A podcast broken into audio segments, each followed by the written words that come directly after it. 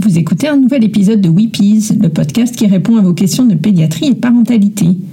Aujourd'hui, j'ai la chance d'interviewer Domitila de la Porte, orthophonie spécialisée dans le bilinguisme.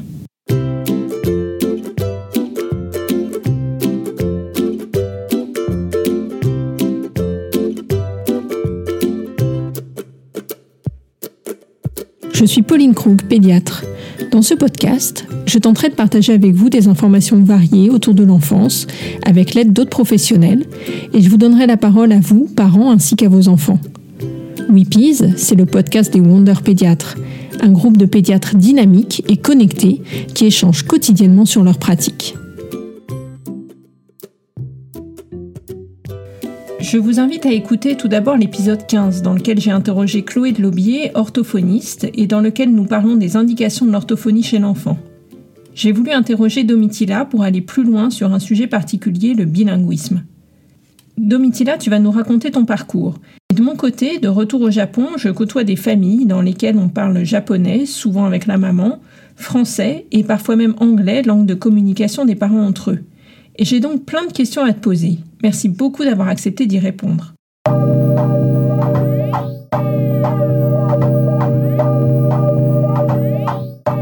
Tout d'abord, peux-tu me raconter ton parcours en quelques mots? Qui es-tu, Domitila? Bonjour Pauline, et merci de m'inviter dans ton podcast. Écoute, pour me présenter, ça serait assez simple en fait. Euh, pour ma vie euh, perso, ben, je, suis, euh, je suis mariée et multi-expatriée, on va dire, puisque on a vécu en Angleterre, en Suisse, au Japon, à Singapour et maintenant en Allemagne avec mon mari. En fait, je, suis un conjoint suiveur, comme on appelle ça, depuis, ben, depuis une vingtaine d'années en fait, et je suis aussi la mère de quatre enfants qui sont plurilingues, qui ont aujourd'hui 19, 17, 14 et 11 ans.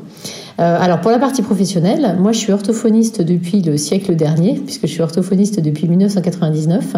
Euh, j'ai travaillé euh, en France en libéral et en IME. Et en fait, au gré des mutations de mon mari, bah, alors au Japon, j'ai pas travaillé à proprement parler, notamment parce que j'étais enceinte de notre quatrième enfant. mais on a, on a vécu ensuite six ans à Singapour, où j'ai travaillé dans un gros cabinet pluridisciplinaire avec principalement des enfants issus de couples mixtes et qui étaient euh, scolarisés au lycée français ou des enfants de couples mixtes qui étaient soit au lycée français, soit en école internationale euh, dans la plupart des cas, avec euh, le père ou la mère qui était francophone et l'autre parent du couple qui parlait une autre langue et très souvent l'anglais pour couronner le tout.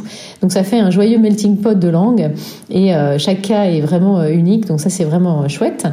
Alors depuis cinq ans, bah, j'habite en Allemagne et je suis la fondatrice en fait d'un cabinet en ligne euh, donc j'accompagne bah, ces familles euh, qui ont des parcours euh, plurilingues ou expatriés au niveau du développement du langage oral ou écrit de leurs enfants. Avant de parler du bilinguisme, peux-tu nous rappeler les grandes étapes de développement du langage chez l'enfant? Alors je dirais que les grandes étapes de développement du langage chez l'enfant, euh, bah, ça commence très très tôt en fait, hein, parce que euh, dès quatre semaines, dès le premier mois, le bébé va percevoir la différence entre les voix par exemple masculines et féminines. Il va passer son, son temps éveillé en fait à jouer avec les sons et à s'imprégner du monde sonore qui l'entoure. Euh, il va développer de manière conjointe les cinq sens, donc la vue, l'ouïe, le toucher, le goût et l'odorat. Euh, les, âges cités, en fait, ce sont des moyennes. Je, le précise parce que les parents qui, écoutent, en général, on est toujours très sensible euh, aux âges. Et c'est vrai que si jamais votre enfant n'est pas exactement à, la semaine près ou au mois près euh, dans une norme, c'est pas forcément catastrophique. Donc ça, je le précise toujours. Donc entre deux mois et quatre mois à peu près, le bébé commence à gazouiller, il produit des petits areux, etc. Et souvent, il comprend déjà des mots simples comme papa ou maman ou son prénom. En général, entre 4 et 12 mois, c'est ce qu'on appelle le stade prélinguistique au cours duquel l'enfant tire un plaisir physique à essayer ses cordes vocales. Il babille en passant un peu du grave à l'aigu, du cri au chuchotement, et il est sensible à l'intonation. C'est d'ailleurs une phase assez mignonne et beaucoup de parents prennent des vidéos à ce moment-là parce que c'est vraiment trop chaud. L'enfant réagit à son prénom, il tourne la tête quand on l'appelle, et puis petit à petit, il comprend des ordres simples, souvent accompagnés d'un geste, hein, bien entendu, euh, et il répète les premières syllabes avec en général un plaisir assez immense. il répète de manière automatique ce que dit l'adulte. C'est ce qu'on appelle en fait l'écolalie. Donc tous les parents, en général, quand on dit baba, le bébé va répéter baba. Quand on va dire biberon, bah, il va dire bibi. Voilà, on va, vraiment. L'enfant par écolalie va répéter son, ce, que, lui dit son parent. Entre 12 et 20 mois, donc un, vers un an, on va dire, l'enfant commence à dire ses premiers mots. Euh, plus généralement, on situe l'apparition des premiers mots, on va dire la norme entre 8 et 14 mois. Mais ça, voilà, c'est une norme. Les premiers mots, d'ailleurs, sont reproduits sans que l'enfant n'y mette spécialement du sens. Vous voyez Donc c'est le parent qui va donner le sens en euh, faisant la relation entre le mot et l'action. Vous voyez euh, Et en général, vers 18 mois, l'enfant dispose environ d'une cinquantaine de mots dans son vocabulaire. Alors ça c'est pareil, c'est très variable d'un enfant à l'autre entre 2 et 5 ans, il y a ce qu'on appelle la fonction symbolique du langage.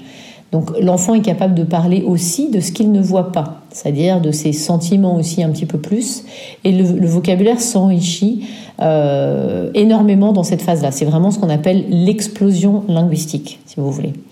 Après, entre 5 et 7 ans, on va dire, un enfant peut normalement s'exprimer correctement en faisant des phrases relativement construites, ce qui ne veut pas dire que la syntaxe sera parfaite, mais l'enfant pourra utiliser différentes fonctions comme exprimer ses émotions, donner des informations, euh, communiquer, jouer un peu avec les mots, éventuellement faire déjà des petites blagues. Et euh, c'est d'ailleurs le moment, hein, vers 7 ans, 6-7 ans, où il est souvent prêt pour l'apprentissage du langage écrit euh, avec le passage au CP quand on est dans le système français. Voilà. Et à partir de 7 ans, à l'adolescence et toute la vie après, la langue se développe sur toute une vie. Hein. C'est bien, on parle de langue vivante.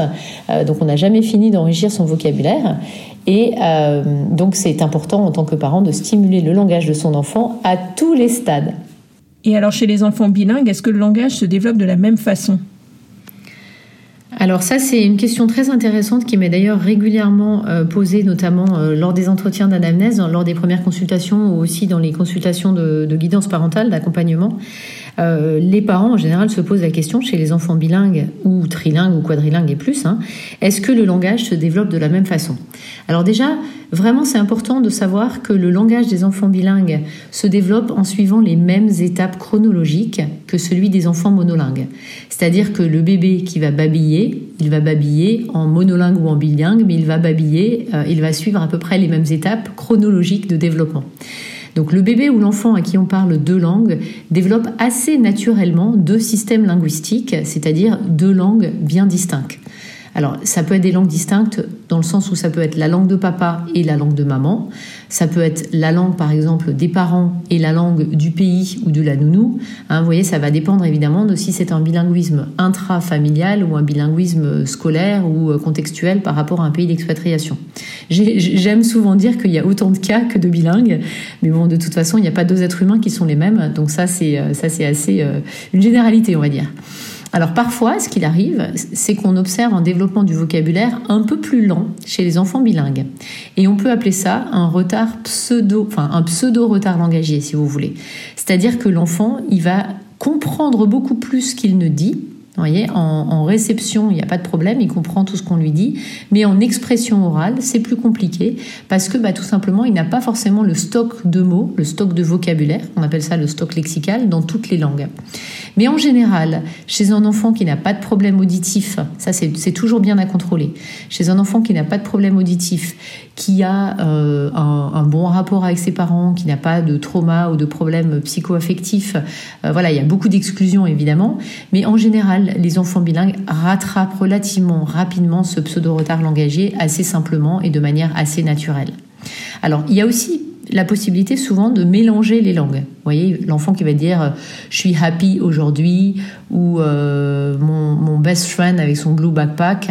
Voilà, tout ça c'est des comportements langagiers assez normaux, enfin normaux plutôt, et assez fréquents chez les enfants bilingues. Hein, on parle souvent d'ailleurs de code switching ou code mixing. Vous trouverez euh, tout ça dans la littérature.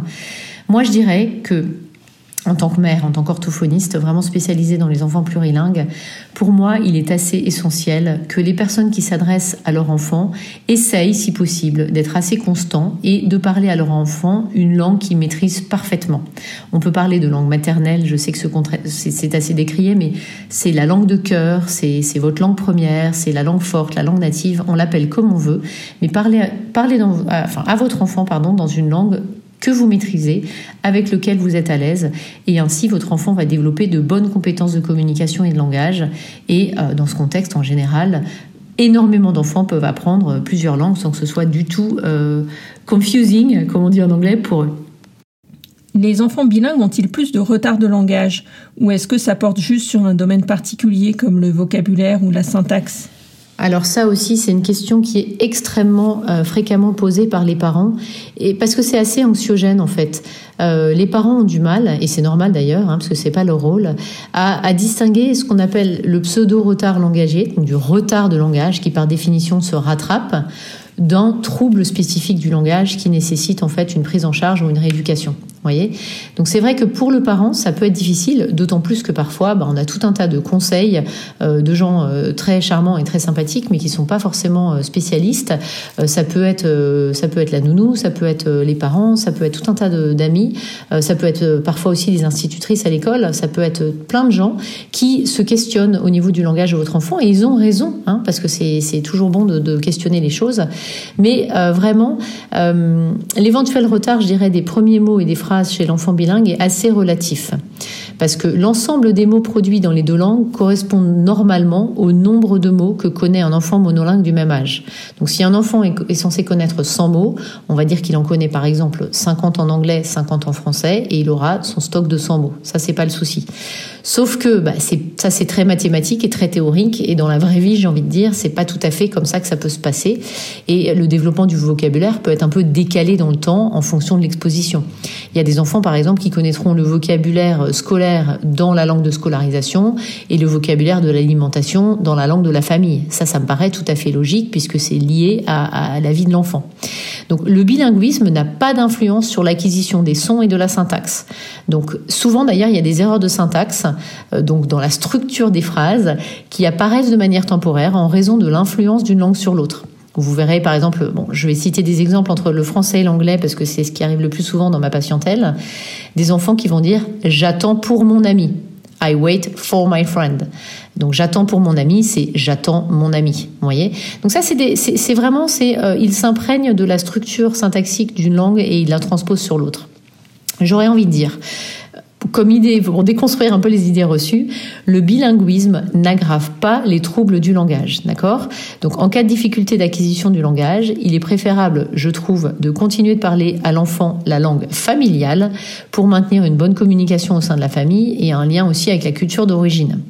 Donc on peut tourner autour du pot euh, pendant euh, vraiment longtemps sur le sujet, vraiment euh, d'arriver à faire le diagnostic entre un retard de langage qui se rattrape ou un trouble du langage qui nécessite un accompagnement. Pour moi, même pour un spécialiste, il est assez parfois difficile de faire la part des choses et il faut vraiment faire en fait un bilan. donc c'est la raison pour laquelle dans ces cas-là, il faut pas hésiter à demander conseil à un spécialiste qui aura un regard en fait extérieur et professionnel. Et moi, j'encourage je, vraiment les parents à faire des bilans. Euh, moi, je, le dis, hein, mais souvent en cabinet, euh, j'ai jamais fait de statistiques, mais je pense que 50% des bilans ne nécessitent pas de prise en charge après, parce qu'on fait un point, euh, un point sur le langage de l'enfant. on repart avec des conseils, une réassurance, et éventuellement on peut refaire un point six mois ou un an plus tard. Et puis, bah, dans 50% des cas aussi, la maîtresse a bien fait d'envoyer l'enfant, ou les parents ont bien fait de s'affoler, parce qu'effectivement, il peut y avoir une suspicion de trouble ou un retard suffisamment massif pour que ça gêne l'enfant et qu'il faille euh, mettre en place une rééducation ou, un coup de pouce, en tout cas euh, temporaire à un moment. Et est-ce qu'il y a plus de troubles spécifiques du langage, dysphasie, dyslexie chez les enfants bilingues? Ça doit être plus difficile à diagnostiquer, non? Alors, je ne vais pas forcément vous dire s'il y a plus de, de, de, troubles en fait chez les enfants bilingues ou chez les monolingues. En fait, c'est n'est pas vraiment la question. Moi, j'ai vraiment envie de dire aux parents qui nous écoutent, faites-vous confiance. C'est-à-dire que vous connaissez le parcours linguistique, on va dire, de votre enfant. Vous connaissez votre parcours euh, de mutation, d'expatriation, si, si, tel est le cas. Euh, en général, les intuitions d'un parent sont, sont, rarement mauvaises. Vous voyez, on n'a pas tendance à inventer des problèmes à nos enfants non plus. Euh, N'hésitez pas en première intention à parler aux différents partenaires qui coéduquent l'enfant avec vous, j'ai envie de dire.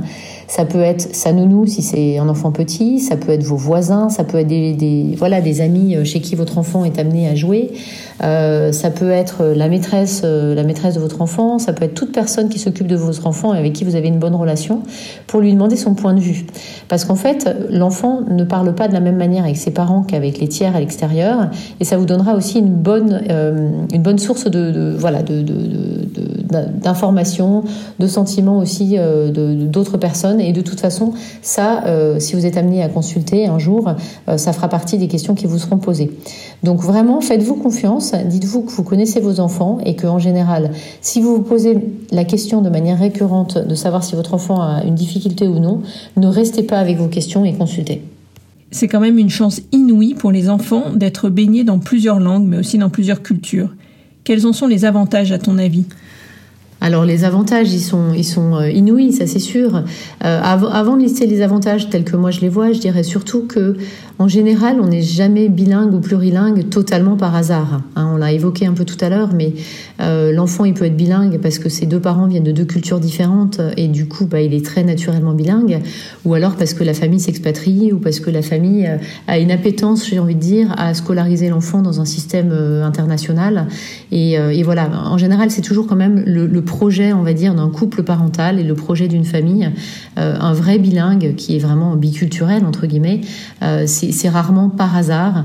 Et je, voudrais déconstruire aussi une fausse croyance parce que souvent, euh, les gens qui ont des enfants, en fait, pas, pas bilingues, justement, ils vont dire oui, mais les enfants, c'est des éponges, ils apprennent super rapidement, etc. J'ai envie de dire oui et non. Hein. C'est pas le point aujourd'hui, mais les enfants, ils apprennent vite à partir du moment où ils ont besoin de communiquer avec les autres et à partir du moment où ça se fait dans le, dans le plaisir. Mais c'était pas ta question. Ta question, c'était vraiment euh, les avantages. Alors pour moi, bah, il y a les avantages évidemment euh, euh, évidents en matière de, de future vie professionnelle. C'est sûr que bah, plus on parle de langue, plus on a d'opportunités. Mais pour moi, le bilinguisme permet aussi de renforcer la construction de l'identité de l'enfant par rapport à ses repères familiaux, son cadre de, son cadre de vie, en fonction de si s'il est bilingue par naissance ou s'il est devenu bilingue par le parcours familial de sa famille. Pour moi, le bilinguisme permet aussi de maintenir l'ensemble des liens familiaux et de communiquer avec différentes communautés, et ça c'est très très riche, euh, notamment lorsqu'on voyage. Euh, bon, ça permet aussi d'améliorer la souplesse d'esprit, euh, l'acuité auditive. C'est vrai que là, il y a de nombreuses études qui ont été faites, vous pourrez chercher en ligne, mais les bilingues ont plus de facilité pour toutes les activités multitâches que les monolingues, parce qu'ils ont l'habitude de passer d'un système à l'autre, de switcher un peu d'une langue à l'autre. Donc en général, ils sont plus agiles, euh, ils ont l'habitude aussi de penser un peu out of the box, hein, comme on dit. Donc ils pensent, euh, ils pensent, ils savent depuis le début, ils savent depuis longtemps qu'il y a plusieurs façons de voir les choses, il y a plusieurs façons de dire les choses, et ça c'est quand même une richesse. Euh, il y a aussi euh, la faculté de raisonnement abstrait. C'est sûr que quand on a plusieurs mots pour euh, communiquer, bah, on, développe cette faculté. J'aurais juste envie de terminer en en disant que tous les enfants à leur mesure, même s'ils ont un handicap ou une fragilité particulière, vont être capables d'apprendre plusieurs langues, même s'ils ont des retards développementaux ou des difficultés d'apprentissage, si ces langues ont du sens pour eux. Alors là, c'est pareil, j'ai accompagné des enfants qui avaient des handicaps euh, bien évidemment, ils vont être ils vont pas être parfaits bilingues, mais de toute façon, ces enfants-là n'auraient pas été parfaits monolingues non plus. Donc la vraie question qu'il faut se poser quand on a un parent, c'est le sens qu'on met à tout ça. Dans certaines familles, il n'y a pas le choix parce que c'est les langues familiales. Dans d'autres familles, on a un peu plus le choix. Donc c'est vraiment se poser la question du, du sens. Pour finir, as-tu des conseils à donner aux parents qui souhaitent que leur enfant devienne bilingue? Alors les conseils que j'aurais à donner aux parents, bah, j'ai envie de dire, il y en a, il y en a 10 000. Mais bon, on va essayer de synthétiser. Le premier conseil que je donnerais, c'est de vous faire confiance. Hein. Moi, j'ai un mantra, c'est le pas de panique.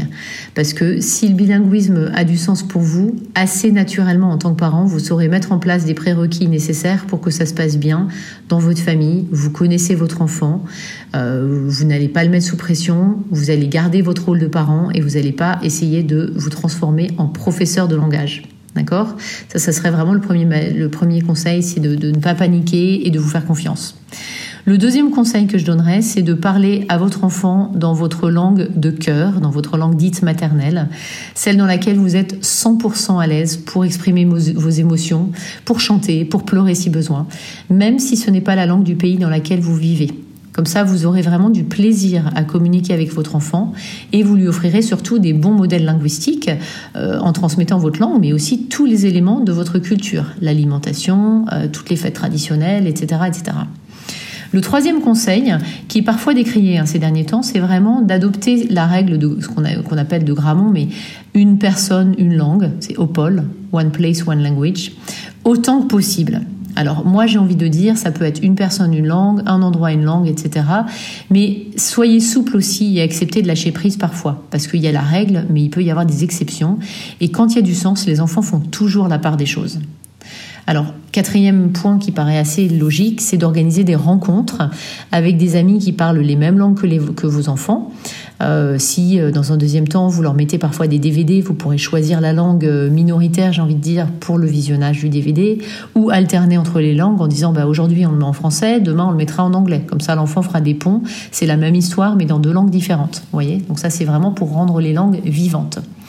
Autre conseil, et dernier conseil aussi, c'est vraiment en cas d'inquiétude par rapport au développement langagier en fait de votre enfant, ne, restez pas seul. Parlez-en euh, à votre pédiatre, parlez-en à la maîtresse, parlez-en à qui vous voulez et consultez en fait euh, une orthophoniste. Il y en, a plusieurs hein, euh, qui vraiment pourront vous aiguiller parce que c'est pas la peine d'attendre qu'un trouble ou que votre stress s'installe. Voyez. Parfois, quelques conseils en fonction de l'évolution de l'enfant et de son milieu linguistique peuvent déjà beaucoup aider et surtout une rééducation précoce peut être mise en place si besoin. Euh, voilà, parce que pour rappel, évidemment, euh, un bon niveau de langage va éviter que l'enfant ne soit trop frustré euh, et c'est super important pour sa scolarité et sa socialisation. Merci encore Pauline de m'avoir invitée parce que c'est vraiment super important et super riche, je trouve, de discuter entre différents euh, thérapeutes et professionnels. Et moi, j'ai toujours beaucoup de plaisir à échanger euh, avec les pédiatres parce que bah, souvent, euh, vous êtes des prescripteurs, mais au-delà de ça, vous avez la vision de l'enfant bah, voilà, dans sa vie globale, on va dire l'alimentation, le sommeil, etc. Et tout est langage. Donc, donc c'est vrai que c'est riche de pouvoir échanger. Et, et, donc voilà. Donc merci de m'avoir invitée et à une prochaine. Au revoir. Merci infiniment pour cette interview, c'était passionnant. Je me permets juste d'ajouter pour vous, parents d'enfants plurilingues, que vous soyez des parents français expatriés ou des couples mixtes, qu'il ne faut pas hésiter à consulter un orthophoniste, et si possible un orthophoniste spécialisé dans le bilinguisme et l'expatriation. Parfois un orthophoniste que vous allez pouvoir consulter quand vous rentrez en France l'été par exemple, sur votre lieu de vacances ou sur le lieu d'habitation des grands-parents, n'aura pas l'habitude et risque donc d'avoir l'impression que le décalage de langage est bien plus massif qu'il n'est en réalité. Vous avez aussi la possibilité de consulter en ligne certains thérapeutes, comme Domitila par exemple. Je vous recommande d'aller voir son site domidelaporte.com et de vous abonner à sa newsletter. À bientôt! Retrouvez l'intégralité des épisodes de Weepies sur votre application de podcast préférée.